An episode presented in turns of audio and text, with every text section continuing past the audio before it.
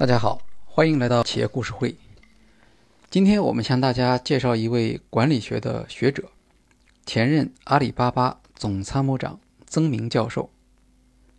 和其他管理学者不同的地方在于，曾明教授在阿里巴巴本身就是决策层的核心成员，并且任职时间长达十年。我们来看一看曾明教授是如何分析阿里巴巴的战略管理的。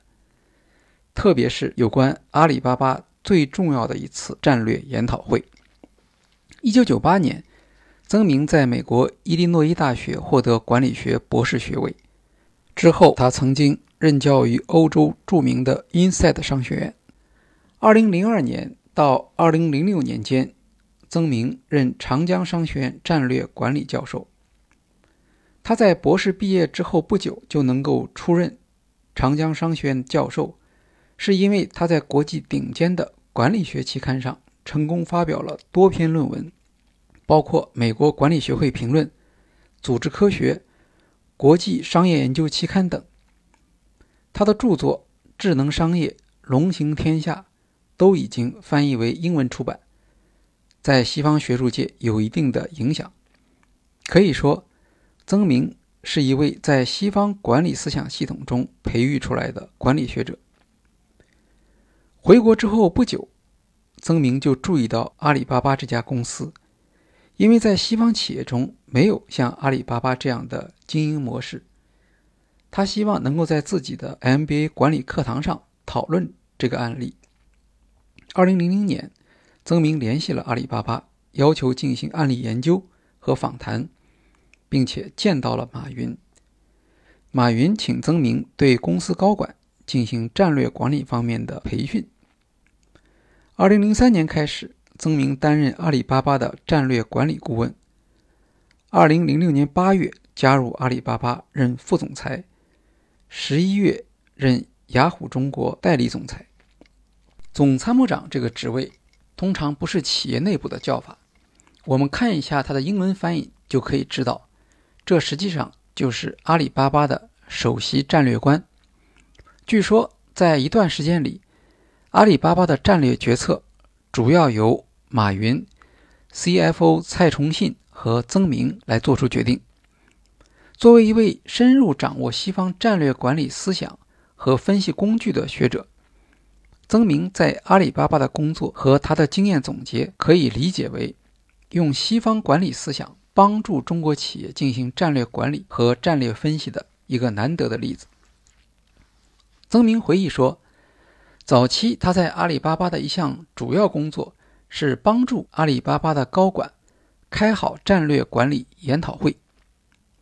如何开好战略会议？曾明提出了三个要素：会议的准备、参会人员和会议的议题。关于准备，他没有展开说明，但我们看到，在阿里巴巴的战略会议中会有报告人。关于战略管理研讨会的参会人员，曾明认为这和公司的业务有关。互联网的公司往往倾向于让更多的人参与战略讨论，这是出于两个原因。第一个原因，互联网公司本身相对扁平化；第二，互联网公司的业务变化多端，整个业务都是新业务，公司高层也没有足够的经验。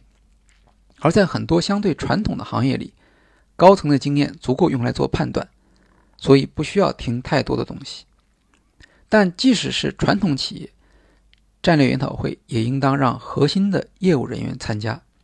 他说，总监以上的管理层往往已经脱离了业务工作，在战略研讨会上，需要有人把客户的声音带进来。第三是问题的设计，曾明认为。企业发展到不同阶段，战略需求是完全不一样的。他将企业的战略分为尝试期、成型期和扩张期。不同的阶段，战略特征不一样，需要的战略打法不一样。战略研讨会上需要聚焦的点也是不一样的。在战略的尝试期，一定要允许混乱，因为当时没有人能够看清楚未来。只能是鼓励大家多尝试。在这一期间，战略在很多时候是由下而上形成的，比如淘宝就是非常典型的草根式的野蛮生长，由产品经理主导的自下而上的成长。那么，在尝试期如何避免失控呢？曾明认为，这时候就要靠愿景，让大家有一个共同的目标，也就是说，整个团队目标是清楚的，只是不知道如何做。曾明还特别强调，在这一阶段，企业的试错一定要基于企业的愿景。战略成型期是指企业已经确定方向的发展阶段，这个时候就开始要控制混乱了。战略的重点是通过讨论建立起战略共识，至少在高管内部要形成对战略的一致性认识，开始比较系统的讲商业模式是什么。企业在这个阶段要怎么做？关键的点是什么？到了战略的扩张期，企业的商业模式已经成型。在这一阶段，战略管理的重点是聚焦，在企业内部要建立起效率和纪律。在这个时候，企业的战略可以改为自上而下，要求协同一致，可以有很具体的 KPI。因为战略已经成型，不仅高管、中层管理和基层员工也知道企业当前的战略是什么，能够理解 KPI 与战略之间的关系。而在 KPI 清楚制定之后，执行的工作就变得简单了。将整个企业战略的演进划分为不同的战略阶段，可以帮助管理层理解企业当前面临的主要战略问题。以 KPI 为例，在战略尝试期，企业并不是不需要 KPI，但要注意不要让 KPI 妨碍基层部门发挥主动性。在战略成型期，则要敢于决策，将主要的资源投放于最有希望的方向，形成战略上的突破，帮助企业建立起有战略意义的能力。回到战略研讨会的主题。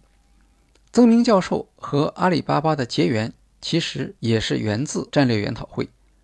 据他介绍，阿里巴巴每年有两到三次的战略研讨会，会期通常一到两天。曾明认为，战略研讨会在组织上是有难度的，因为在整个的讨论中，要坚持足够的务虚。许多企业开战略会议，刚开始大家都知道。是要讨论一个很宏大的问题，但是很快，高管们就会纠缠到日常中很现实的问题里面去了，比如资源的分配、某一个项目要不要做等等。这个时候，企业就需要一个相对中立的人，他可以把大家拉回到一个更加务虚的状态，来继续讨论未来的事情。曾明回忆说，在阿里巴巴早期的战略研讨会上。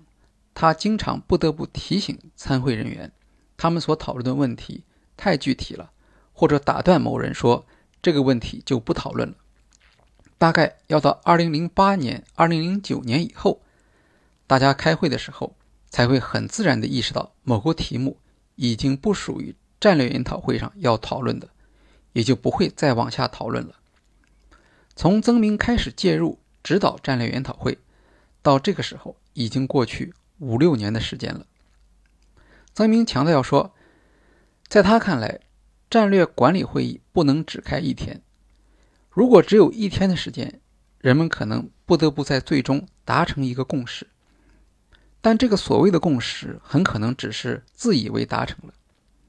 阿里巴巴的经验是，到了第二天早上，昨天的共识也许就会被推翻。这说明，战略是需要打磨的。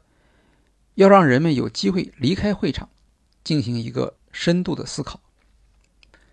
曾明回忆说，阿里巴巴召开战略研讨会的密集程度是不一样的。在2001年时，战略会议讨论的是企业应当如何盈利；2004年的主题是将淘宝和支付宝的业务进行梳理，当时这两个业务才不过一年的时间。2005年时，阿里巴巴第一次制定了五年计划，要求实现平台交易额达到一百亿，而当时才只有两个亿。二零零六年，阿里巴巴召开了五次战略研讨会，将企业业务和消费者业务进行拆分。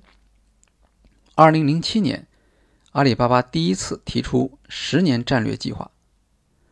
二零零八年和二零零九年的战略会议，主要是在二零零七年战略计划的基础上进行调整和明确，而从二零一零年到二零一一年，基本上没有开战略研讨会。在此期间，阿里巴巴的交易额从二零零八年的一千亿跃进到二零一二年的一万亿。到了二零一三年时，阿里巴巴的战略会议再次增加。因为当时面临着从 PC 向无线端转移的重大选择，关于阿里巴巴最重要的一次战略研讨会，我们将在下一期节目中具体讨论。好，今天的企业故事会就介绍到这里，谢谢大家。